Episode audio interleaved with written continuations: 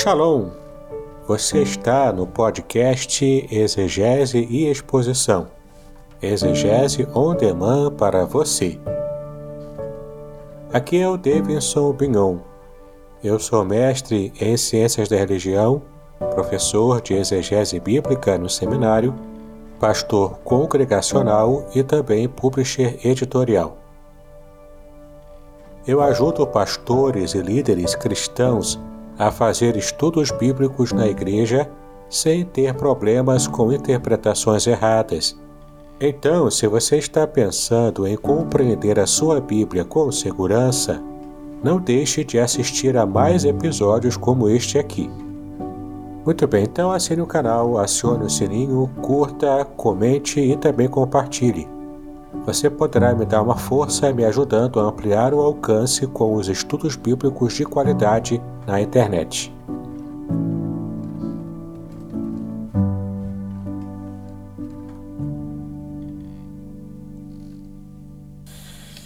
Queridos, bom dia novamente. Vamos dar início à nossa classe de escola dominical, classe única.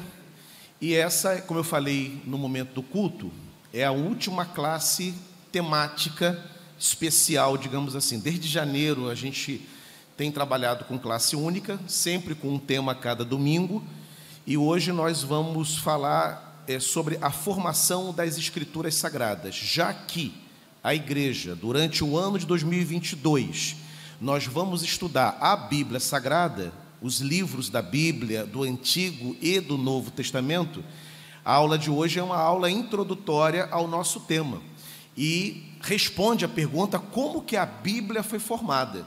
Porque para nós que somos evangélicos, que somos cristãos, a Bíblia ela é um livro extremamente importante para nós. Ela é a palavra de Deus. Ela não é apenas um livro é, antigo com é, relevância histórica que tem ali conhecimento e até mesmo sabedoria ela é mais do que isso para nós, ela é a palavra eterna de Deus. Mas aí, se alguém chegar para você e perguntar assim, então tá, você que é crente, como é que essa Bíblia surgiu? Que ela, ela não caiu do céu, né? O céu não se abriu e Deus, com a mão imensa, te entregou, botou assim no colo, toma, lê. Como que essa Bíblia, como é que a Bíblia foi formada? Como que esse processo da escrita da Bíblia aconteceu até chegar no formato que nós conhecemos. E para nós a Bíblia ela tem um valor por causa da sua autoridade, né? que é algo que aqueles que não são cristãos não compreendem. Por exemplo, um dos exemplos da falta de compreensão da relação da igreja com a Bíblia. Você tem determinadas temáticas sociais que quando se debate na academia ou até numa roda de amigos, você comendo uma pizza ou um churrasco no seio da tua família, alguém levanta uma, um tema, seja ele qualquer, né? Ah, por que, que o jovem, por exemplo, ah, que gosta de uma menina, ele não pode dormir com ela? É uma questão, né? E aí vai ter lá as variadas respostas. E o crente diz: não, a Bíblia não autoriza. A Bíblia diz que o relacionamento é, íntimo, sexual, está é, dentro do contexto do casamento. E aí se perguntar, mas por que, que você pensa assim? Aí você vai dizer, né? não, porque a Bíblia assim ensina. E aí a resposta, mas por que, que você tem que fazer exatamente o que está escrito na Bíblia? Não é um livro antigo, um livro que tem seu valor, mas ele não é, é guia para a vida. E aí o crente diz: não, mas para nós, para nós é, para nós é a palavra de Deus, as ordens de Deus para nós estão ali. E você tem que saber é, responder o porquê que essa, esse texto, para nós, ele é normativo, ele não é optativo, não é alternativo. O texto é uma autoridade. Quando a gente diz que a Bíblia é regra de fé e prática, estamos na verdade, trazendo à memória essa afirmação de que a Bíblia ela tem autoridade ética, ela tem autoridade moral, ela tem autoridade espiritual sobre nós. A palavra de Deus foi registrada para que nós soubéssemos qual é o pensamento de Deus sobre uma série de assuntos. Agora, temos que saber como que essa palavra que procede de Deus ganha forma, forma escrita e como que chega até as nossas mãos. Muitos não sabem, até porque isso não é muito trabalhado dentro das igrejas. Geralmente, essa é uma abordagem mais feita dentro dos seminários. Né? No seminário tem uma disciplina que todo bacharel em teologia estuda, chamada bibliologia. E nessa disciplina, ele aprende algumas coisas que nós iremos ouvir aqui. Mas vamos, antes de tudo, pedir que o Senhor nos abençoe, pedir que o Senhor eh, nos fale. E como eu tenho feito todos os domingos, nos domingos em que eu faço a exposição, a ideia é 30, 40 minutos, espero eu não passar disso, até para não cansar os irmãos. E depois desse tempo, a gente vai abrir para contribuições, para alguma pergunta, alguma colocação que algum irmão queira fazer. Então, se no meio da exposição você bater uma dúvida, né, você anota aí com você, vai lá no, na sua agenda do celular, anota lá para você não esquecer. E quando eu abrir a oportunidade da pergunta, você levanta a sua mão. O Bruno vai abrir o microfone, não faz a pergunta de imediato, porque temos irmãos em casa que estão acompanhando. E aí o Bruno vai abrir o microfone e você vai poder fazer a sua devida pergunta. E fique tranquilo, porque o microfone, à medida que for circulando, vai ser higienizado para oferecer segurança para todos. Vamos orar, pedir que o Senhor nos abençoe. Obrigado, Pai, por essa manhã. Nós louvamos o teu nome. Estamos somos gratos ao Senhor pela oportunidade de estudar um tema tão importante relacionado à formação da escritura sagrada, como que a Bíblia chegou até nós. Que seja uma aula edificante, abençoada, esclarecedora e acima de tudo que o teu nome seja exaltado, o Senhor que é o autor da escritura sagrada. Que assim seja, é a nossa oração em nome de Jesus. Amém e amém. Bem, então o tema da nossa aula, a formação do cânon das escrituras sagradas. Quando eu falo cânon, né, origem e inserção, cânon é isso aqui. O cânon da escritura nada mais é do que o conjunto de livros que compõem a Bíblia. Sempre que você ouvir, numa pregação, numa aula, ou ler num texto a expressão cano das Escrituras, bem, já sei o que está falando. Cano das Escrituras, os livros que compõem a Bíblia Sagrada. Houve livros escritos que ficaram fora do cano. Por exemplo, o livro de Apocalipse que nós conhecemos, escrito por João, não é o único livro de Apocalipse que foi escrito. Outros livros de Apocalipse foram escritos, ficaram fora do cano. Lembra de Barnabé, amigo de Paulo, nas viagens missionárias, que aparece lá no livro de Atos? Barnabé escreveu uma carta, a Epístola de Barnabé, que não está no cano. Você, quando abre lá as cartas, você vê a carta de Paulo, a carta de Pedro, as cartas de João, mas você não vê a carta de Barnabé, ficou fora do cano. Tomé escreveu um livro de Atos, igual o, o livro de Atos que está na Bíblia. Esse livro que foi escrito de Atos foi escrito por Lucas, está no cano. Atos de Tomé não está no cano, está fora do cano. Então, cano bíblico os textos que foram aprovados estão dentro da Escritura Sagrada. Tem o cânon do Antigo Testamento e tem o cânon do Novo Testamento. Como que esse cânon foi formado? Como que chegamos nessa formação de 39 livros do Antigo Testamento e 27 livros do Novo Testamento? Qual foi o critério para Tomé ficar de fora e Lucas ficar dentro? Porque Paulo entrou no cânon e Barnabé ficou de fora? Como aconteceu isso? Vamos dar uma olhadinha e tentar ver se a gente consegue responder algumas dessas perguntas. Bem, eu não sei se consegue aumentar mais a letra, o Nubes. Se não der, não tem nenhum problema, né? Porque estou achando que está um pouco, tá um pouco pequena a, a fonte. Se não der, não tem dificuldade. Eu vou lendo aqui e o pessoal vai me acompanhando.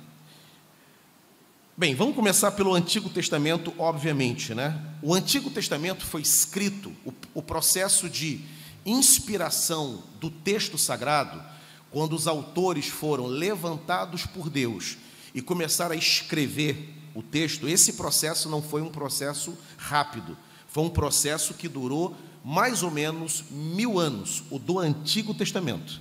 Do Novo, foi um processo mais rápido, em 60 anos todo o Novo Testamento estava escrito, mas o Antigo Testamento, de Gênesis a Malaquias, mais ou menos mil anos que os autores foram é, chamados por Deus, levantados por Deus para poder escrever. Esses autores sagrados, primeiramente, eles responderam a uma, a uma atuação do Espírito de Deus.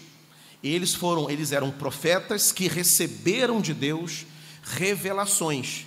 E baseado nessas revelações, eles escreveram o texto. Por exemplo, a tradição fortíssima, ela atribui, por exemplo, a Moisés a autoria do livro de Gênesis.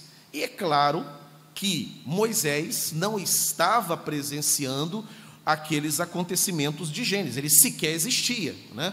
Porque o livro de Gênesis narra a origem de tudo, a origem do universo. Não tem nem ser humano ainda. Né? Lá, logo no capítulo 1, nos versos 1. A terra própria está em formação. Então é óbvio que, José, que Moisés não está ali vendo para poder narrar. Não é como Paulo, né, que presencia a, a, a obra da graça de Deus, planta igrejas e depois escreve cartas que vão entrar para o Novo Testamento, como a carta que ele escreveu para Roma, a carta aos Romanos, a carta aos Coríntios, que domingo que vem eu volto pregar nela, eu parei em dezembro, volto semana que vem. Né? Ele funda a igreja de Corinto, ele está vendo os problemas e ele escreve a carta. Moisés não, Moisés não presencia a cena da criação. Se ele não presencia a cena da criação, como é que Moisés escreve o livro de Gênesis? Divina revelação. E essa divina revelação ela primeiro é recebida na experiência que tem com Deus e ganha forma escrita, vai registrar primeiramente nos papiros da época aquilo que Deus estava fazendo na história da humanidade e depois propriamente dito na história do povo hebreu. Então, essas revelações foram registradas, como está aí, letra B, compiladas, inseridas em manuscritos e esses manuscritos foram preservados à medida que as décadas foram se passando.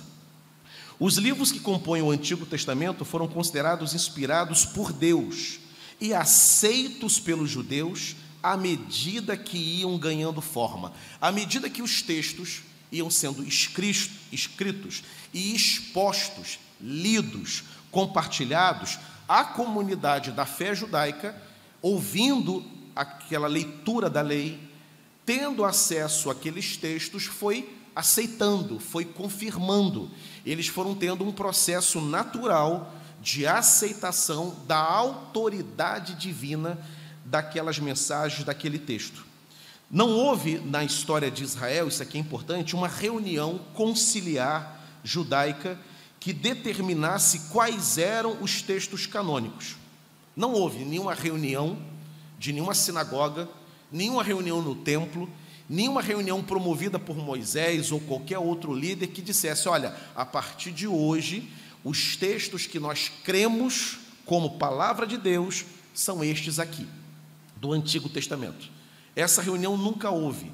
O processo foi, como está aí, ele foi experimental foi ouvindo a lei, as pregações iam acontecendo, baseado naqueles textos que foram ganhando forma, e foi abençoando, foi edificando, e principalmente a palavra foi sendo confirmada, aquilo que estava sendo é, revelado no texto acontecia na vida concreta da nação, acontecia de fato, então aquele processo de experiência com o texto foi um critério de aceitação. Também houve um processo espontâneo. Não foi marcado uma reunião com data, com hora, foi natural aquela aceitação. E em terceiro lugar, foi comunal. A comunidade, a nação foi aceitando aqueles textos como sendo originários da parte de Deus. A formação desse texto ficou como nós conhecemos. Essa formação ela é um pouquinho diferente. É, o povo hebreu divide os livros da Bíblia de uma forma diferente. São os mesmos livros. Se você pegar uma Bíblia hebraica, você vai encontrar Gênesis a Malaquias, igualzinho está no nosso Antigo Testamento. Mas a divisão deles é diferente, a classificação. Mas os autores, os mesmos.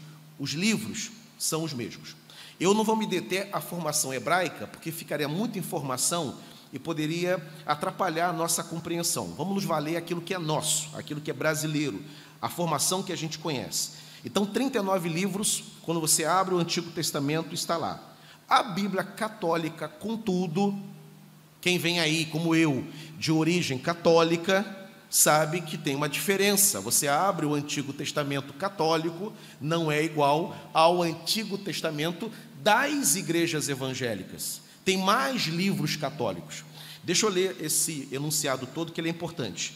A Bíblia Católica tem 46 livros no Antigo Testamento, confirmados no famoso Concílio de Trento, que aconteceu no ano de 1546, bem depois, inclusive, da reforma protestante de Lutero. A reforma aconteceu em 1517. Em 1546, quase 30 anos depois, acontece o Concílio de Trento. E o Concílio de Trento fez parte de um processo católico chamado contra-reforma. Ou seja, a reforma está acontecendo, vamos contra-atacar a reforma. Vamos ver se a gente consegue frear a reforma. E uma das medidas era aprovar o Antigo Testamento conforme a Igreja Católica acreditava, com mais livros do que os livros com mais livros do que era o cânon reconhecido pelas igrejas protestantes. Que livros são esses que estão lá? Se você tiver uma Bíblia católica em casa e você voltar para casa e quiser fazer o exercício, o dever de casa, você vai abrir a Bíblia católica, você vai encontrar lá Bíblias, livros que não estão na sua Bíblia. Por exemplo, o livro de Tobias, o livro de Judite, o livro de Sabedoria, tem um livro do Antigo Testamento lá chamado Sabedoria livro de Eclesiástico, você tem Eclesiastes, que está lá e está cá. E Eclesiásticos só está lá na Bíblia Católica. Né? Baruque, o livro de primeiro e também o segundo livro de São Judas Macabeus. Né? São esses livros que são chamados apócrifos. E são chamados de, apó, de apócrifos porque eles não estão considerados inspirados pelo Espírito Santo. Eles são livros, para nós que somos evangélicos, de elevadíssima importância histórica. Nós reconhecemos a historicidade desses textos. E detalhe, não tem nenhum problema você ler esses livros. Eu acho engraçado que tem livro, que tem evangélico, que parece que tem medo dos livros, dos livros apócrifos. Parece até que foram, foram escritos pelo capeta, e não foram. São livros ótimos. São Judas Macabeus é maravilhoso. O livro de Tobias é extremamente interessante. O livro de Eclesiástico é maravilhoso. Não tem valor teológico. Não são inspirados, mas tem valor histórico. São livros antigos. E detalhe: indo mais lá atrás ainda, hoje isso não acontece mais, mas algumas antigas Bíblias, década de 70, década de 80, quando você comprava a Bíblia e você ia lendo a Bíblia, quando chegava ali é, em Malaquias, que é o último livro do Antigo Testamento, você tinha uma divisão com quatro páginas em branco entre a, a Bíblia, do, entre o Antigo Testamento e o Novo Testamento. Isso mudou. Hoje você vai abrindo as Bíblias, essas quatro páginas em branco não existe mais. Mas antigamente tinha. O que isso significava? Isso não estava ali, pô, será que foi um erro da gráfica? Um erro da sociedade bíblica do Brasil? É um enfeite aquelas quatro páginas em branco? Não. Aquelas quatro páginas em branco estavam ali simbolizando 400 anos de silêncio que Deus não falou com o povo. Deus encerra por causa do pecado do povo, Deus para de levantar profetas, e 400 anos depois, Deus levanta um profeta que você conhece, chamado João Batista. João Batista rompe o silêncio divino e começa a falar sobre o Cristo, e logo depois vem o ministério de Jesus. Então, essas quatro páginas em branco simbolizam esses 400 anos de silêncio. Detalhe: o que aconteceu nesses 400 anos? Se é um silêncio, eu abrindo a Bíblia, eu não vou saber o que aconteceu. Será que não aconteceu nada ou aconteceu muita coisa? Aconteceu muita coisa, só não está na nossa Bíblia. Onde eu acho essas informações, então, desses 400 anos? nos dois livros escritos por Judas Macabeus. Então, para eu entender o, período histórico dos 400 anos, eu vou lá em São Judas Macabeus, no primeiro livro, eu vou lá no segundo livro e ali está a narrativa de todos os conflitos, as guerras políticas, as invasões, o sofrimento do povo. Então é um livro fundamental para entender a história de Israel. Então são livros extremamente válidos, porém você não vai ver nunca o pastor a, a, mandando né, a igreja abrir a Bíblia em Macabeus, porque o sermão da manhã é pregar em Macabeus. Isso não vai acontecer em nenhuma igreja evangélica, mas nas nossas pesquisas, lá está a devida utilização. E aí vem a pergunta: mas pastor, por que, que, por que, que, tá, por que, que é considerado apócrifo? Por que, que ele não é considerado inspirado? O que, que tem neles que fez com que a igreja evangélica rechaçasse esses livros? Eles contêm erros históricos, não pode ser do espírito, porque o espírito não só conhece a história, como o próprio Senhor é o Senhor da história. E quando você vai ler esses livros, tem erros históricos gritantes ali, coisa de envergonhar um professor de história. Né? Tem erros geográficos, citações erradas de lugares. Deus é o Senhor de toda a terra, o Espírito Santo não erraria geografia no texto. E também tem erros cronológicos, muita datação errada nesses livros apócrifos. Então, toda vez que você estiver conversando com um querido católico, né, está tomando um café com ele, o teu pai é católico, o teu irmão é católico, a tua irmã é católica, né, o teu primo é padre, e está batendo um papo sobre religião, né, e eles perguntarem, mas por que, que vocês não consideram os nossos livros? Você tem que saber. Ó, nós não consideramos, nós honramos. Esses livros têm muita importância histórica, mas não são inspirados por Deus. Mas por que não são? Por que, que vocês acham que não são? Porque tem erros históricos, tem erros cronológicos, tem erros geográficos. Erros estes que não aparecem nos outros textos. Mateus, ó, certinho. Lucas, Lucas é historiador. A, a datação de Lucas, os fatos mencionados dentro do livro de Atos, corretíssimo.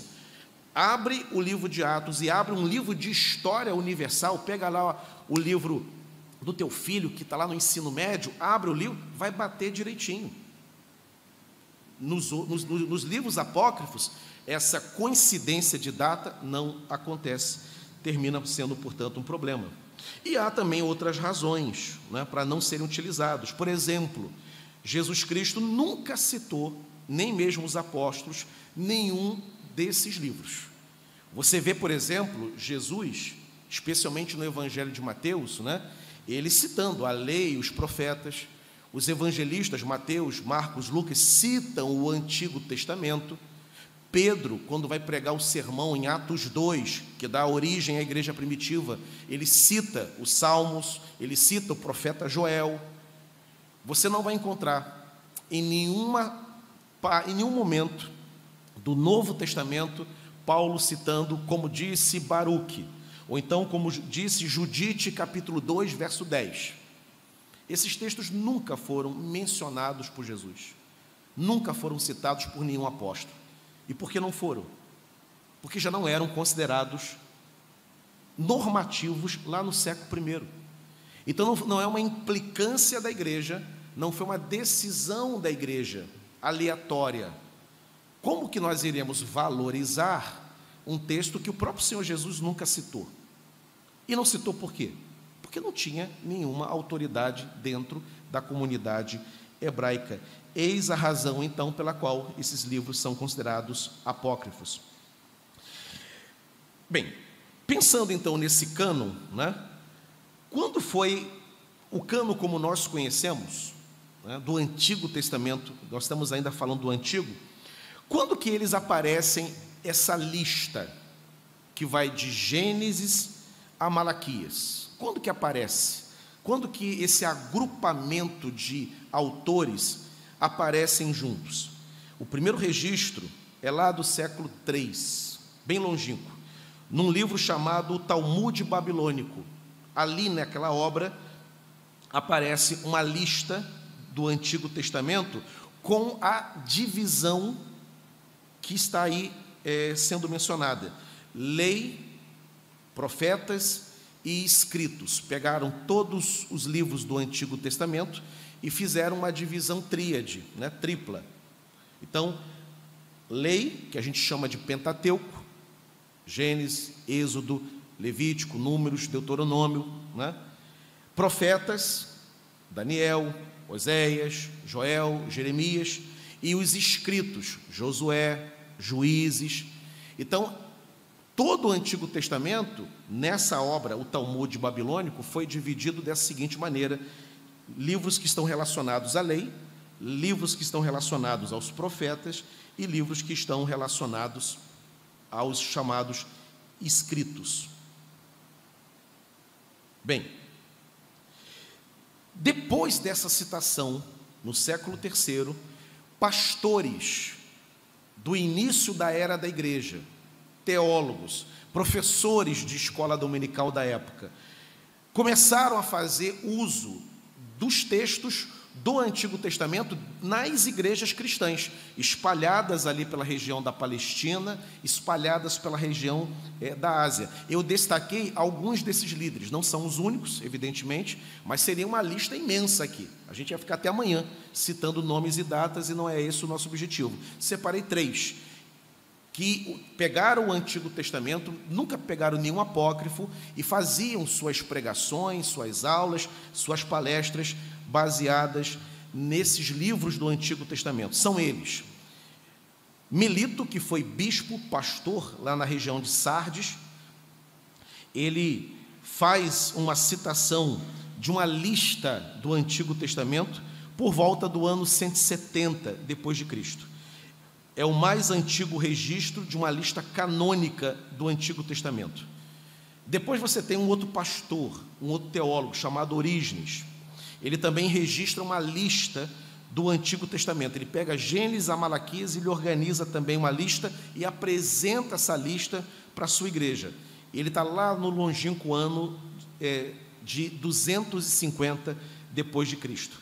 E também um teólogo bastante conhecido, Jerônimo, ele por volta do ano 400, ele registra também uma lista do Antigo Testamento, também de Gênesis a Malaquias.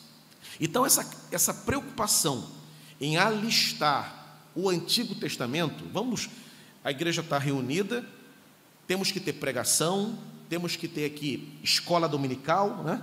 lá tinha um outro nome na época, temos que ter aqui as nossas exposições, o povo tem que aprender a escritura, quais os livros que nós vamos pregar aqui. Então, pegava uma lista desses livros, organizava e apresentava para a igreja, isso em várias regiões do mundo antigo e entre essas várias regiões eu separei esses três pastores que fizeram isso.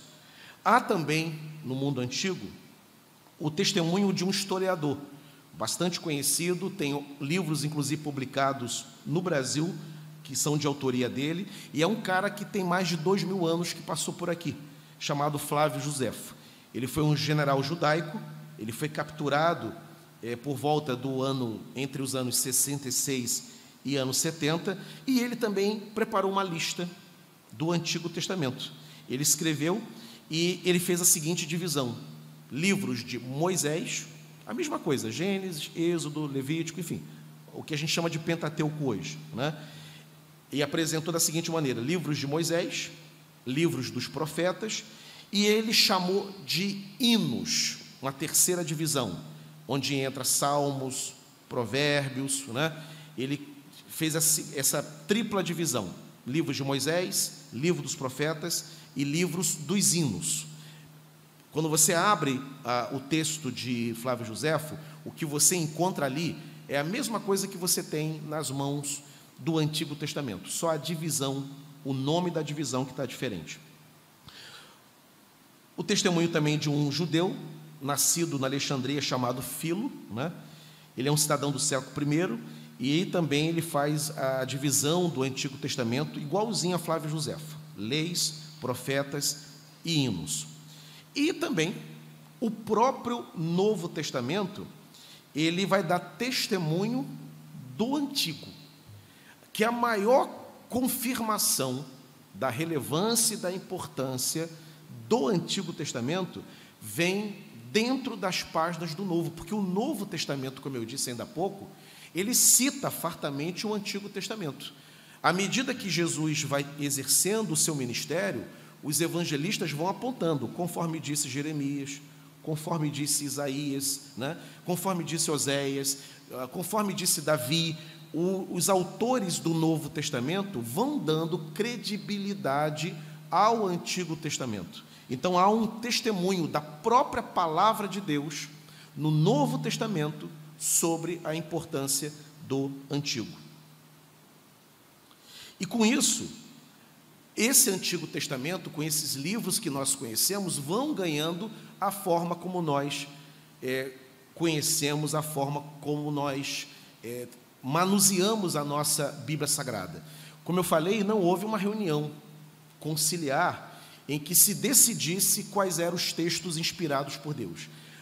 A nação de Israel foi ouvindo a Bíblia, foi sendo confirmada aquela palavra, o povo foi sendo abençoado, edificado e principalmente Deus foi confirmando a sua palavra. Ele revelava a sua vontade ao profeta, o profeta recebia aquela revelação, registrava, né, anunciava aquele registro e o anúncio era confirmado por Deus. Acontecia aquilo que havia sido revelado ao profeta. Então a igreja, no Antigo Testamento, ela foi percebendo o seguinte: olha, essa palavra escrita que está sendo pregada a nós pelos profetas, pelo sacerdote, essa palavra não é uma palavra religiosa, não é uma palavra legalista, essa é uma palavra diferente. Ela vem a nós em forma de oralidade, há um discurso, e vem a nós também em forma escrita, mas ela é diferente de outros textos, ela é diferente de é, outros discursos. Há uma autoridade espiritual, há um significado existencial nessa palavra, e principalmente aquilo que eles estão dizendo está acontecendo. É de fato a palavra de Deus e vai ganhando forma e vai se aceitando naturalmente aqueles textos como Bíblia Sagrada, como palavra de Deus. Bem, e o Novo Testamento? Como que acontece, como que surge o que a gente chama de Novo Testamento, né, que vem de Mateus até o livro do Apocalipse. O processo aqui do Novo Testamento, ele é parecido com o antigo, porém diferente. Ele tem semelhanças, mas tem uma diferença. E a gente vai ver daqui a pouco que diferença é essa. Na igreja de Jerusalém, letra K que está aí, e nas demais igrejas cristãs começaram a ser lidas epístolas públicas, escritas pelos apóstolos e também por outros autores sagrados. A gente abre o Novo Testamento e você tem ali a carta que Paulo escreveu à igreja de Roma, que a gente chama de carta aos Romanos. Paulo plantou a igreja de Corinto, ele escreveu duas cartas. A primeira e a segunda carta aos Coríntios. Ele planta a igreja de Éfeso, escreve depois a carta aos Efésios. Então, essas cartas, que para nós são cheias de autoridade, né? o culto é, é abençoado quando a pregação nessas cartas, elas começam como cartas simples mesmo. Elas não começam de imediato com aquela, é, aquela pompa, aquela solenidade de que Deus estava escrevendo algo para a igreja. Por exemplo, na igreja de Corinto, nós já sabemos isso, que a gente tem já trabalhado com essa carta há um tempo. Paulo é informado dos problemas vividos dentro da igreja. Ele toma conhecimento e ele escreve as cartas para orientar, para disciplinar, para exortar a comunidade da fé em Corinto. Né? Então era uma carta, uma carta pastoral, era uma carta do, do apóstolo para os seus irmãos em Cristo. E só que essa carta, que é provocada, porque Paulo é informado, você tem um, camarada dentro da igreja que está informando Paulo dos problemas, Paulo não pastoreava a igreja de Corinto. Ele estava longe, inclusive, ele estava em outra região quando ele escreveu. Aí ele é informado e ele escreve. Esse processo, essa dinâmica, é uma dinâmica do Espírito Santo. Ele escreve inspirado pelo Espírito.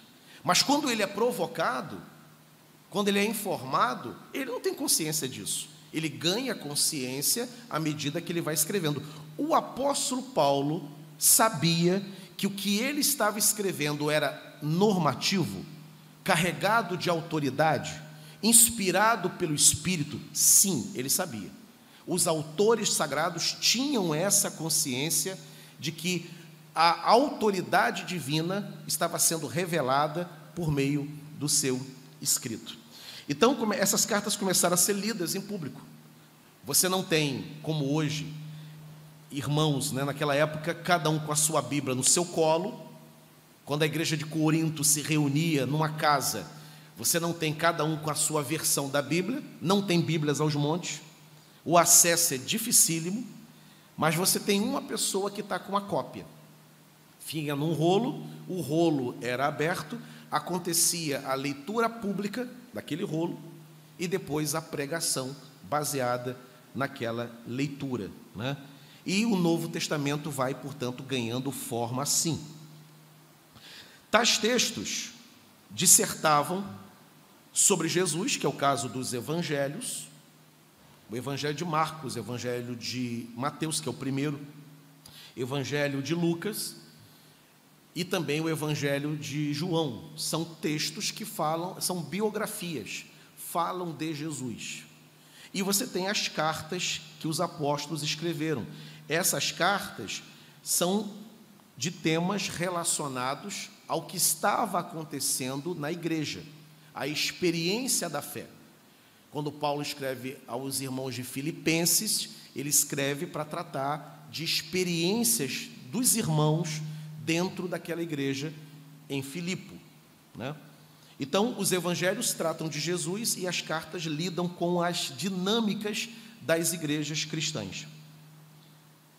Essas comunidades foram também aceitando aos poucos o conjunto de textos, tendo sua autoridade reconhecida, assim como o Antigo Testamento. Aquelas cartas eram enviadas às igrejas, eram lidas em público, tinha pregação sobre elas e acontecia um fenômeno. A igreja ela era edificada. A igreja era abençoada com aquela pregação, com aquela leitura. E aí a igreja foi aceitando que aquele texto era diferente. Que aquele texto tinha um selo, o selo do Espírito Santo que era de fato a voz de Deus revelada ao povo. É, foi um processo também de aceitação natural.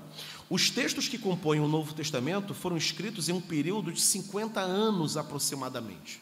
Para ter uma ideia, por volta do ano 90, finalzinho do século I, todo o Novo Testamento estava escrito.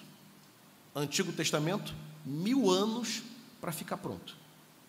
Novo Testamento, 50 anos.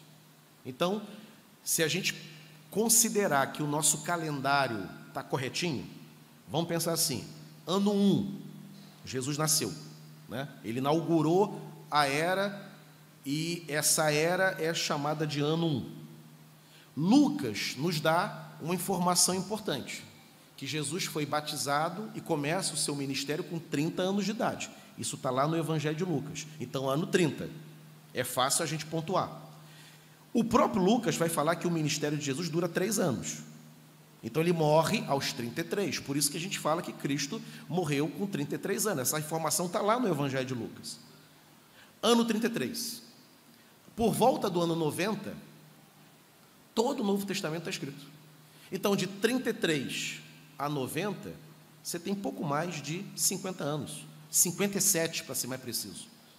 Então, em 57 anos, todo o Novo Testamento estava prontinho. Só não, só não estava ainda organizado num cano, mas já era conhecido, os textos já circulavam e os textos já eram pregados. Os pais da igreja, os pastores, né, faziam uso das cópias do Novo Testamento e a leitura, como eu disse, ela era pública e praticada nas igrejas e a inspiração e a autoridade desses textos foram reconhecidos. Aí vem a diferença que eu falei. No Antigo Testamento, nenhuma reunião para determinar quais eram os textos inspirados. No Novo Testamento, já vai ter. Vai ter um concílio que acontece numa cidade chamada Cartago, no ano 392, bem depois, portanto. Jesus morreu no ano 33. No ano 90, o Novo Testamento está todo escrito. Mas a igreja ficou 300 anos sem ter a Bíblia como nós conhecemos do Novo Testamento. Aí vem um concílio chamado Concílio de Cartago. E aí no concílio, os líderes, os pastores, os teólogos se reúnem e dizem assim: quais são os textos que a igreja, desde sempre, tem utilizado, tem sido pregado o texto, tem sido ensinado. Aí traga os textos para a gente. Aí analisar aqueles textos. Epístola de Barnabé, maravilhoso, mas não tem pregação em cima dessa epístola. Evangelho de Pedro. Pedro escreveu um evangelho, hein? Você tem no Novo Testamento duas cartas que Pedro escreveu. A primeira e a segunda carta de Pedro, lá no finalzinho do Novo Testamento. Mas o Pedro que escreveu duas cartas também escreveu um evangelho o Evangelho segundo Pedro. Só que você abre a sua Bíblia, você não encontra lá. Você encontra Mateus, Marcos, Lucas e João. O Evangelho de Pedro você não encontra. Aí o que, que os líderes disseram? O Evangelho de Pedro não tem pregação, a igreja não aceita isso. As igrejas não estão organizadas em torno do Evangelho de Pedro, estão organizadas em torno das cartas que ele escreveu, as duas. O Evangelho não, deixa o Evangelho de fora.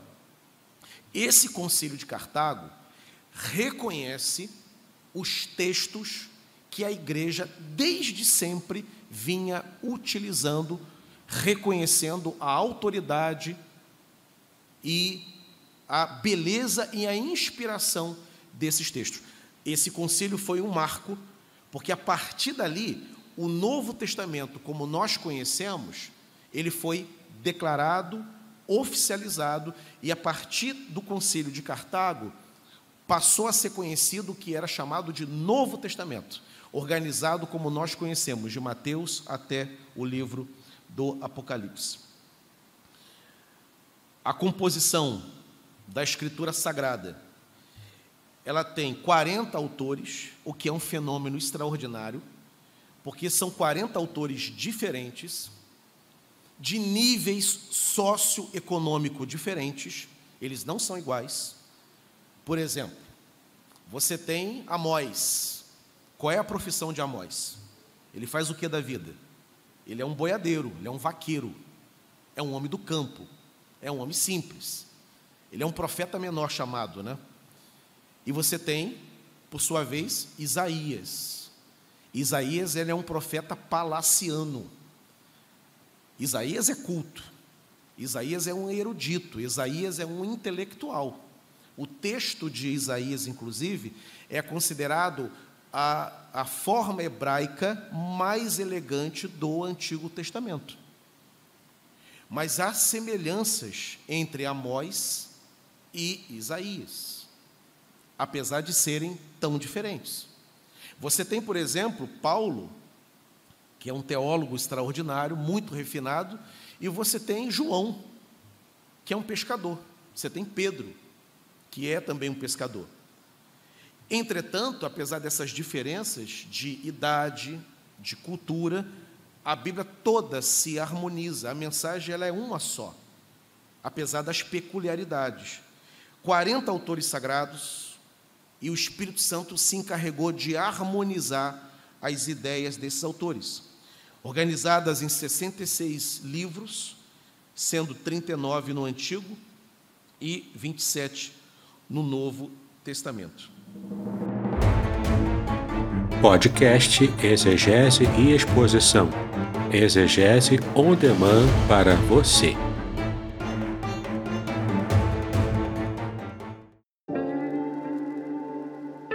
Shalom! Aqui é o Davidson Pignon. Eu ajudo pastores e líderes cristãos a fazer estudos bíblicos na igreja sem ter problemas com interpretações bíblicas erradas.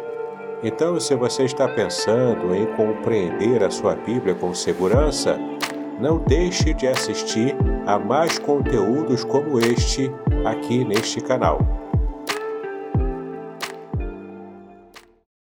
Como fica a divisão principal né, da Escritura Sagrada?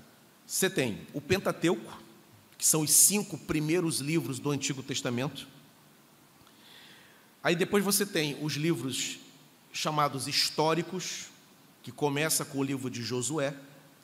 Depois você vai ter os livros poéticos, que inclui Salmos e Provérbios. Né? Você tem os chamados profetas maiores, Isaías, Jeremias, Ezequiel, Daniel. São os quatro profetas chamados de profetas maiores. E depois você tem, no Antigo Testamento, os profetas menores né? Oséias, Joel, Amós, Obadias, Jonas, Miqueias, Naum, Abacuque, Sofonias, Ageu, Zacarias, Malaquias, profetas menores. Antigo Testamento organizadinho. Aí você vem para o Novo Testamento. Você tem os Evangelhos, que é uma biografia de Jesus. Você tem o livro histórico, que é um só no Antigo Testamento, no Novo Testamento que é o livro de Atos, é o único livro histórico que nós temos. Aí vem as cartas de Paulo, as epístolas paulinas, né? depois a carta aos Hebreus.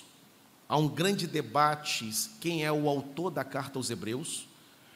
Há aqueles que atribuem a Paulo a autoria, há aqueles que dizem que Paulo não é o seu autor, há quem diga que foi Lucas, e tem uma tese que é maravilhosa, que dizem que Hebreus foi escrito por uma mulher, uma mulher chamada Priscila, a esposa de Áquila, e que talvez pelo fato de ser mulher, deixaram ela o nome no anonimato. É uma tese, não tem como comprovar isso. Né?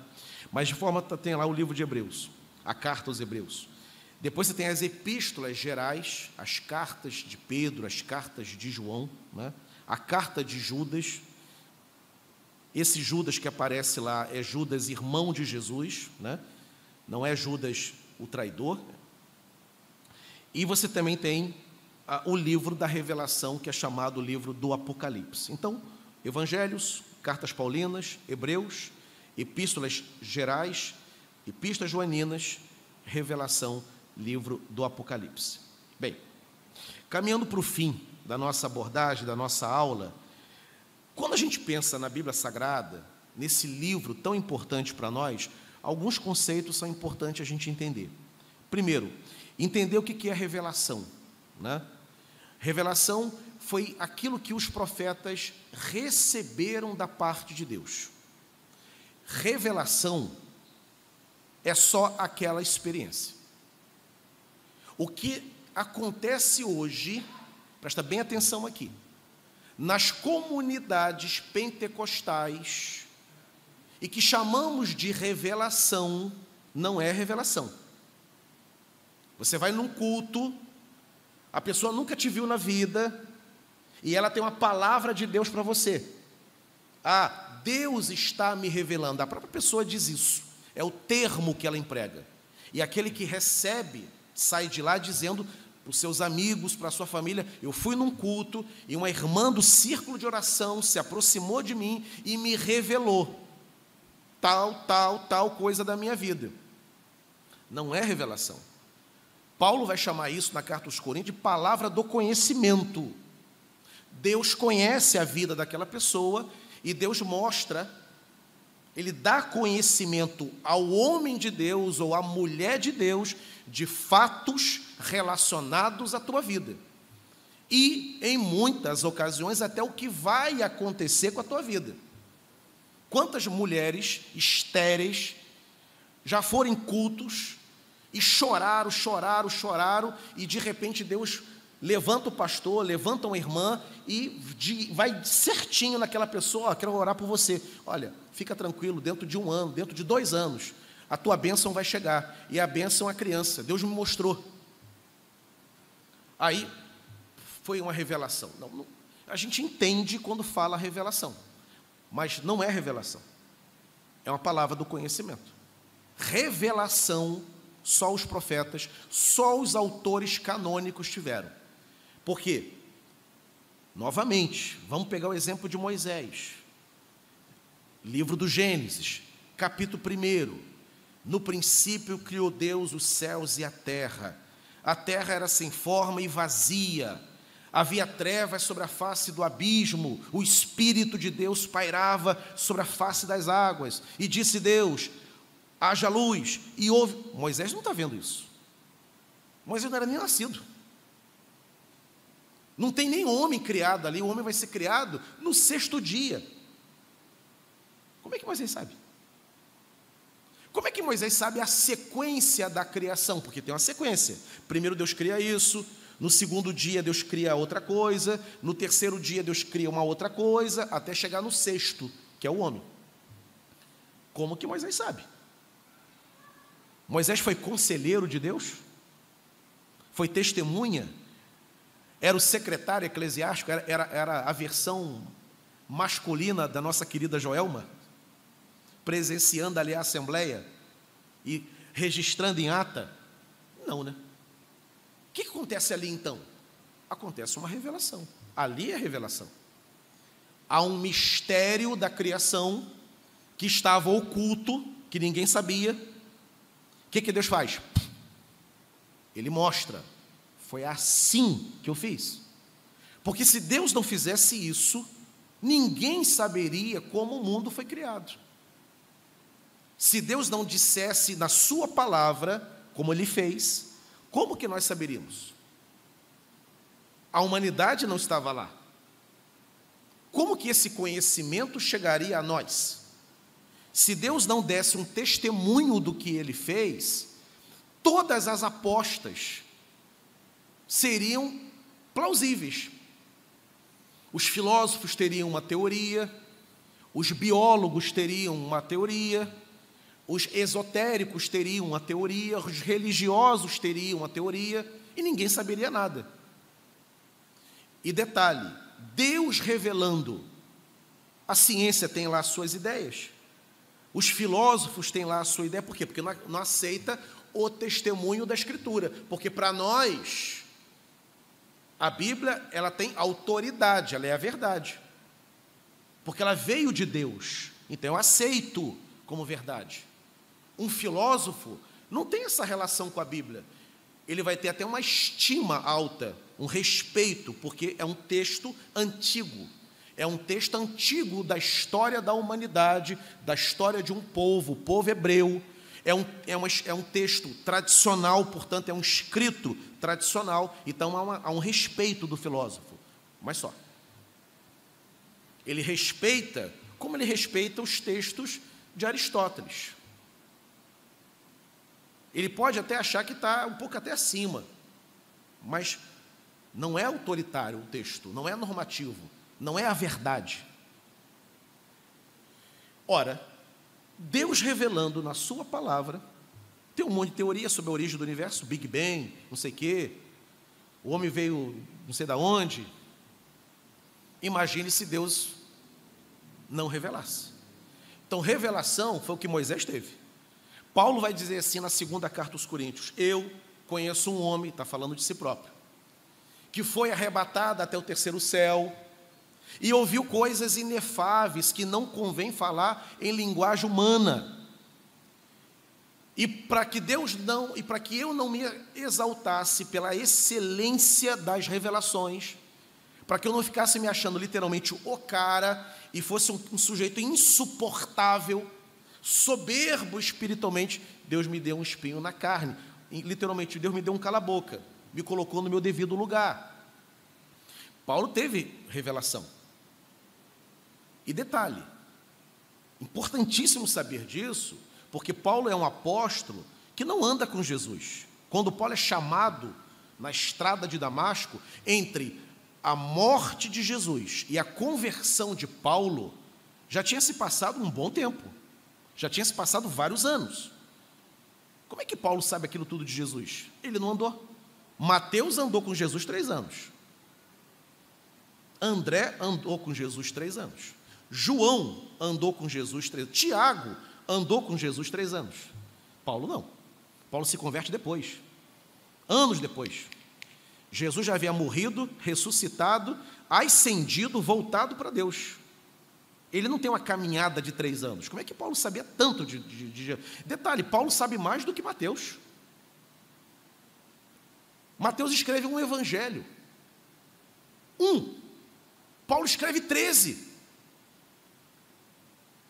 O Novo Testamento, a metade, 50%, pertence a Paulo. E Paulo não andou com Jesus. Como é que Paulo sabe? De tanta coisa. O texto mais importante do Novo Testamento é a carta aos Romanos. Como que Paulo pôde escrever a carta aos Romanos? Paulo mostra, por exemplo, na carta aos Romanos, a famosa doutrina da justificação pela fé. Ninguém fala disso, só Paulo. Mateus não fala disso, Lucas não fala disso, mas Paulo fala. Como é que Paulo sabe? Da onde vem essa informação de que o justo é, é, é salvo pela fé? Quem instruiu Paulo? Como é que ele pode ter tanta certeza? Porque Paulo poderia, alguém poderia, Paulo, está errado, é pelas obras. Não, não, é pela fé. Como é que você sabe? Quem te contou? Paulo teve revelação. Então, é, entender que revelação só os autores sagrados tiveram. Pedro, livro do Apocalipse. A palavra Apocalipse qual é o significado da palavra Apocalipse? Revelação. O significado etimológico da expressão Apocalipse é revelação. João está onde? João, ele está exilado, pega um João, bota o João de castigo numa ilha, na ilha de Patmos. E lá sozinho na ilha, João tem o quê? Uma revelação. E ele está vendo as imagens, é uma visão, ele está ouvindo uma voz, que é a voz de Deus falar com ele, e ele faz o que? Ele registra o que ele vê e o que ele ouve. E à medida que ele vai registrando, vai ganhando forma, forma escrita. Essa forma escrita, livro do Apocalipse. João teve uma revelação. Eu não tenho revelações. Eu tenho palavra do conhecimento. Eu já tive a experiência de Deus me dar determinadas impressões e de eu perceber determinadas situações envolvendo a vida de uma a vida de outro. Pastor Márcio Caldas, que teve conosco três anos. Tantos irmãos tiveram experiências com o pastor Márcio Caldas, inclusive eu. Não era revelação, palavra do conhecimento. Revelação só os autores sagrados tiveram. Aquilo que estava oculto foi mostrado aos autores os autores foram registraram a revelação. O mistério deixou de ser mistério porque Deus ensinou, mostrou, revelou. Um outro conceito importante é o conceito de inspiração. Inspiração é o processo da escrita, né? Quando Paulo recebe as informações da igreja de Corinto e ele vai escrever essa escrita, essa ação, não é uma ação dele, é ele quem está fazendo. É a mão dele que vai escrever no papiro, não é a mão de um anjo. Mas quem está por trás? O fomento, o fôlego, a inclinação, a vontade de escrever. Da onde vem isso? Essa força? Vem da onde? Isso é que a gente chama de inspiração. Temos também a iluminação. Iluminação é uma ação do Espírito que nos leva a entender a verdade. João recebe a revelação lá na ilha de Patmos, é tomado por uma inspiração divina, então ele vai escrever. E aquilo que ele escreve, eu e você, dois mil anos depois, entendemos por que, que nós entendemos? Nós entendemos por causa da iluminação do Espírito. O Espírito ilumina. E aí você entende. Eis a razão pela qual uma pessoa simples entende o Evangelho e um doutor não entende. Ele lê a Bíblia, lê a Bíblia, lê a Bíblia, mas ele não. Para ele é um livro. Por quê? Porque ele não tem a iluminação do Espírito. Nós temos. Quando o pastor diz assim: no princípio era o Verbo, o Verbo estava com Deus, o Verbo era Deus. Está falando de quem? Um doutor não entende. Qual a importância disso? O crente entende. Faz sentido. Edifica a vida dele.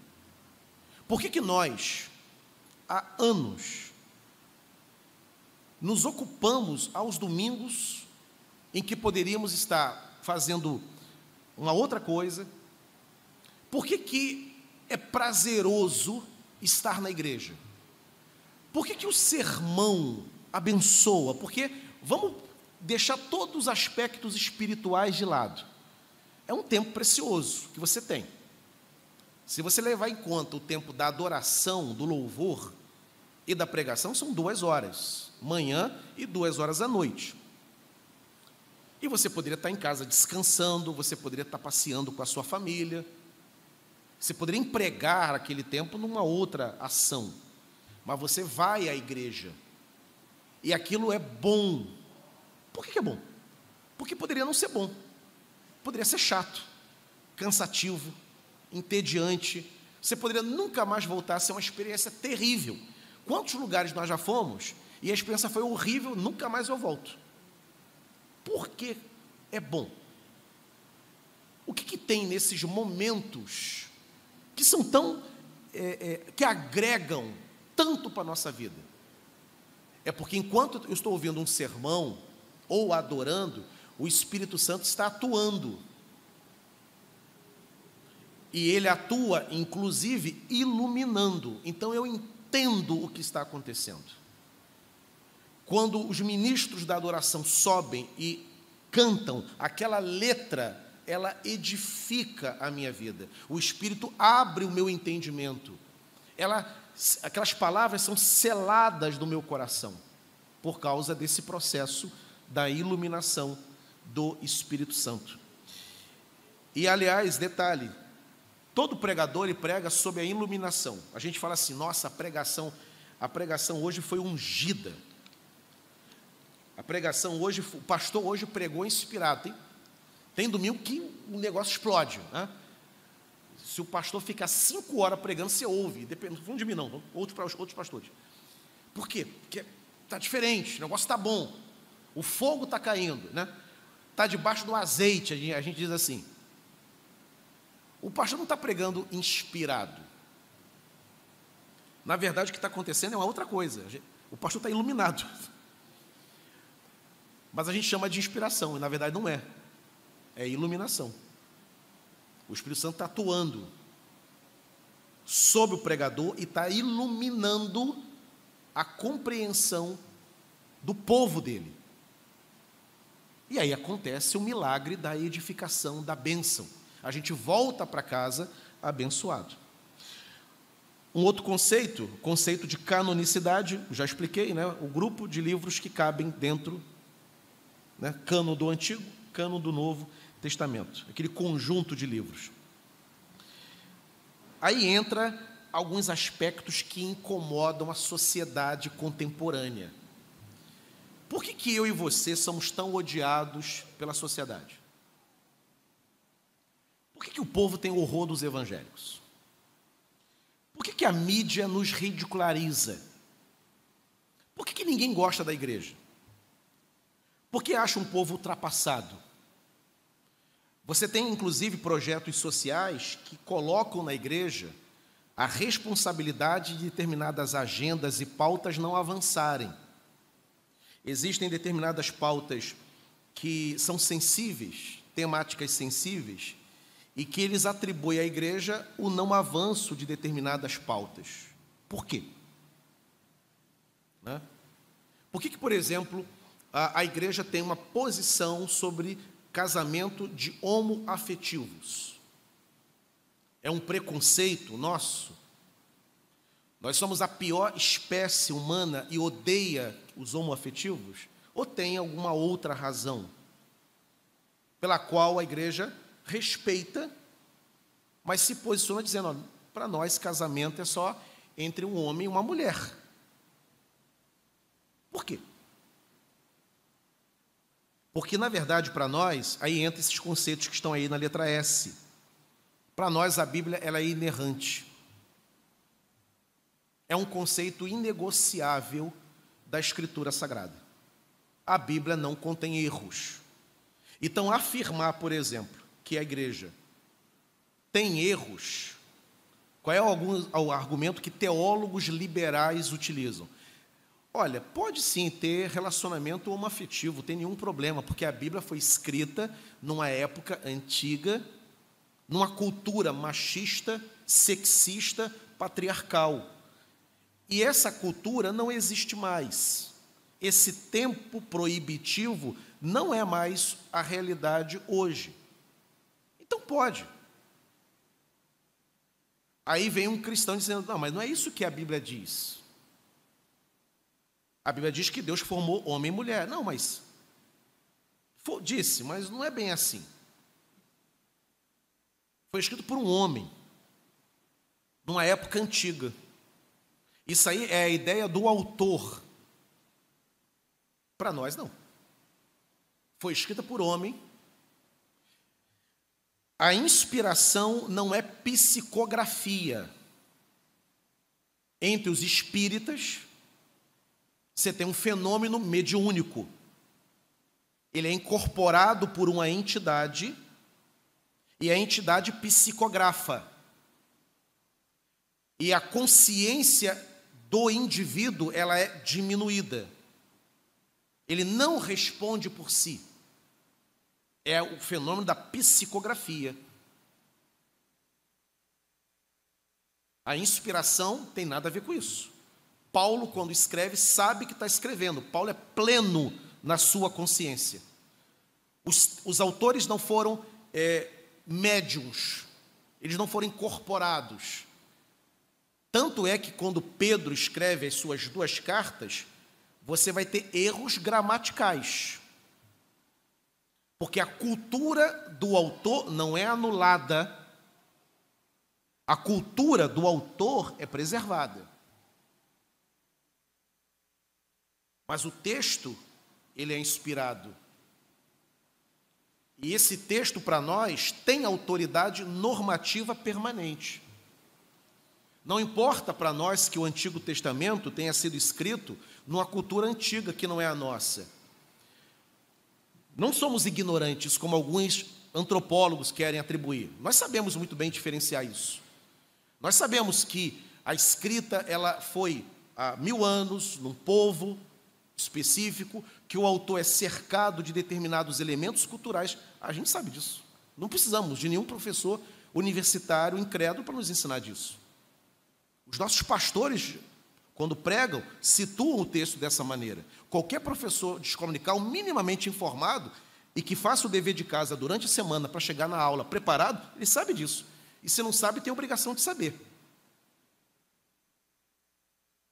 Agora, apesar do contexto sociocultural, nós cremos que o texto ele veio de Deus. Passou por Moisés, passou por Amós, passou por Oséias, mas ele é de Deus. Por isso é permanente. Os tempos passarão, civilizações serão erguidas e irão desaparecer, mas o texto permanece.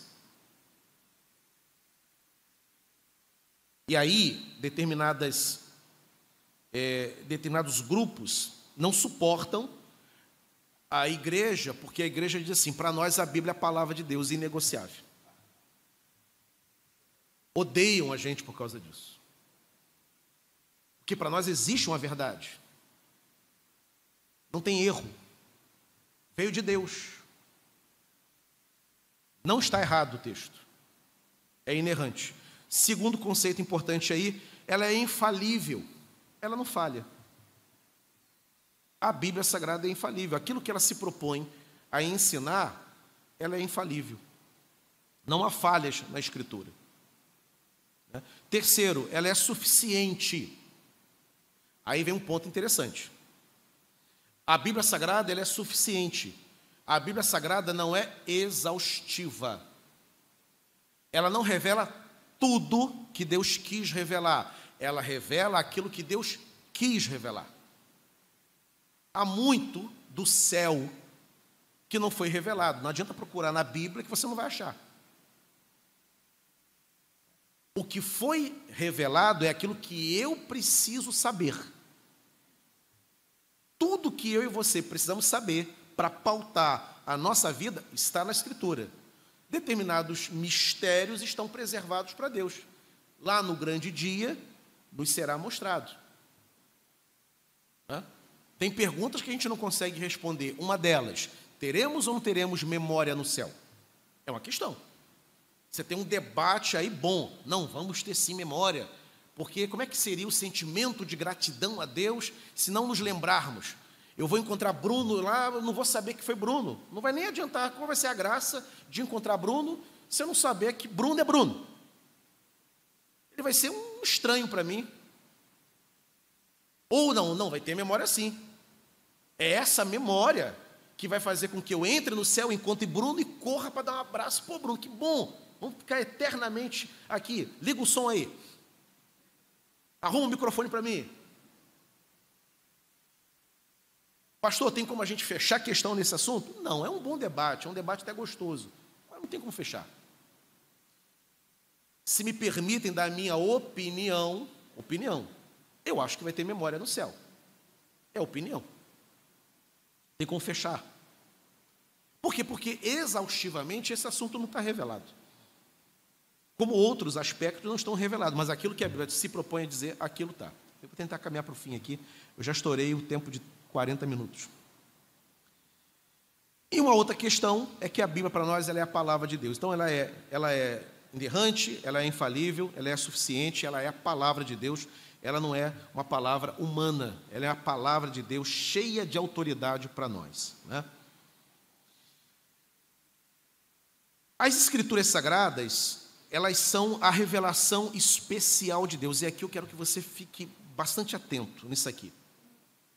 Ela é a revelação especial. Aí pergunta: por que, que a Bíblia é a revelação especial? Né? A Bíblia ela é a revelação especial, tem esse nome, porque tem informações que só estão na Bíblia. Por exemplo, Trindade que nós cremos que o nosso Deus é trino? Porque a Bíblia fala de um Deus trino: Pai, Filho e Espírito Santo. Em nenhum outro lugar essa informação existe. Por exemplo, você sobe num final de semana, que não seja domingo, né, sábado, você vai para Teresópolis sobe a Serra dos Órgãos. Chega ali na Serra dos Órgãos, tem aquele lugar lá perto do dedo de Deus que todo mundo para para tirar foto. É um lugar belíssimo. Aquele tapete verde. Agora, em, agora no, no outono, então, é a época mais bonita para você visitar a região do, da Serra dos Órgãos. Eu morei lá cinco anos. Quando você sobe, você vê aquela beleza toda é capaz de uma pessoa que não é crente ter um, um vislumbre da graça de Deus e chegar até a conclusão de que Deus existe. Olha quanta maravilha, olha quanto verde, olha essa montanha, olha a beleza, olha. Quer saber de uma coisa? Existe sim alguém do lado de lá. É impossível que com essa beleza toda isso aqui seja apenas um evento natural, uma coincidência. Tem que ter um organizador dessa beleza toda aqui. Tem que ter um artista por trás disso aqui. Os Salmos diz isso, né? Os céus proclamam a glória de Deus, o firmamento anuncia a obra das suas mãos. As impressões digitais de Deus ficam na criação. Alguém pode ter um vislumbre da graça de Deus olhando a criação. Ou seja, muitos não precisam da Bíblia para crer em Deus. O insight pode vir contemplando o milagre da criação. Porém, essa mesma imagem da Serra dos Órgãos que impressionou o incrédulo e que leva o incrédulo a ter uma percepção de que Deus exista, essa mesma imagem não vai informar que esse artista é trino. Deus pode existir, mas a Serra dos Órgãos não está dizendo que esse Deus é trino, Pai, Filho e Espírito Santo. Para dizer que esse artista é trino, além da imagem da Serra dos Órgãos, eu preciso de uma outra fonte de informação. Eu preciso abrir as páginas da Bíblia, porque essa informação só está lá. A Bíblia, então, é uma revelação especial. Ela revela o que outras fontes não revelam. Né? Deixa eu avançar bem rápido aqui, irmãos, para poder cumprir o tempo, né? Então, ela é a revelação especial. As Escrituras Sagradas são regra de fé e prática. Vamos traduzir isso aqui, desdobrar? Regra de fé. Eu creio o que está escrito nela. Regra de prática, eu faço o que está escrito nela. Por isso é regra de fé. Eu não posso crer se está em desacordo com a Bíblia. Só posso crer aquilo que ela diz. Por que, que Maria não salva? É implicância nossa, é ranço com os católicos? É. A gente tem um ódio de Maria? Não. Se Maria, se a Bíblia dissesse assim, Maria é corredentora, ela também, Jesus fez 70% e a sua devoção a Maria 30%. Eu me curvaria diante de Maria, porque a Bíblia ensina. Mas a Bíblia não fala disso. A Bíblia fala que a salvação depende só de Cristo. Por que, que a gente não, não, não, não dá, não, só, não subimos as, a, a, as escadas da igreja da Penha, de joelho. Porque a Bíblia diz que todo sacrifício foi cumprido de forma eficaz por Jesus. Se a Bíblia dissesse que nós temos que fazer sacrifícios, eu faria. Nós faríamos. Ela é regra de fé. A gente crê conforme o que ela diz e ela é regra de prática, a gente faz conforme ela diz. Pelo menos assim deveria ser. Ela é fonte da teologia, né? Toda teologia, para ser boa, tem que ser ancorada na Escritura. Né? Pode incrédulos serem teólogos? Do ponto de vista acadêmico, sim, tem muitos. Do ponto de vista existencial, impossível teólogo tem que ser alguém que conhece a Deus.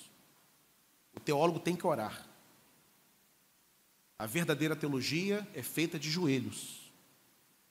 Os grandes teólogos da igreja eram homens cheios do Espírito de Deus, que acreditavam na palavra de Deus. Teólogo incrédulo é uma tragédia para os seminários e para a igreja. Eu já tive uma amiga que foi fazer teologia com um professor incrédulo. Para resumir a história dela, ela tomou remédio para se matar num, num seminário nosso, evangélico, aqui do Rio de Janeiro, que caiu nas mãos de um professor incrédulo. A direção não sabia. E mexeu com a cabeça dela. Graças a Deus, o pior não aconteceu. Chegou a tomar remédio para se matar porque teve uma crise de fé. Com as graças que o professor, muito preparado, muito inteligente, muito culto, soltava em aula, fazendo ela duvidar da salvação dela. As escrituras sagradas e a centralidade da pregação na liturgia cristã, ou seja, a liturgia cristã é o culto, né? O culto cristão gira em torno da escritura, né? A Bíblia é aberta e nós ouvimos porque cremos que Deus vai usar o pastor para falar. Então, há uma honra à Bíblia, né?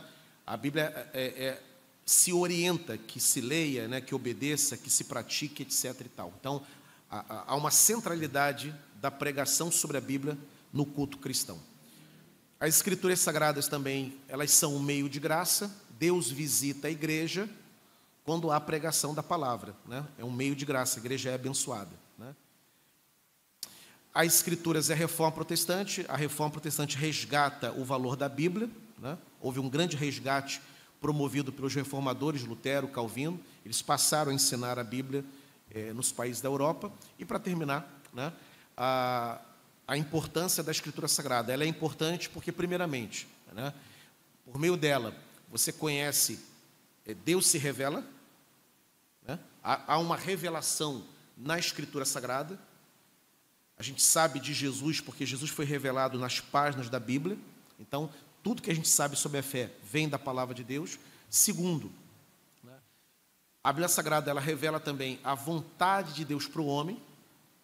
Não é só o plano redentivo de Deus que é revelado na Bíblia, não é só a natureza de Deus, a pessoa de Deus que é revelada na Bíblia, mas o que Ele quer para nós também é revelado. Né? Há uma direção ética na Bíblia, uma direção moral para o homem. Né?